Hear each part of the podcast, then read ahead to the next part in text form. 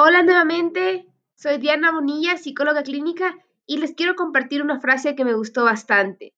Primero de junio, que este mes sea tu oportunidad para empezar a hacer las cosas bien. No importa qué pasó ayer, hoy sí vas a poder. Que te lo propongas, que tengas fuerza y lo logres. Que leas esto y sonrías. Gracias.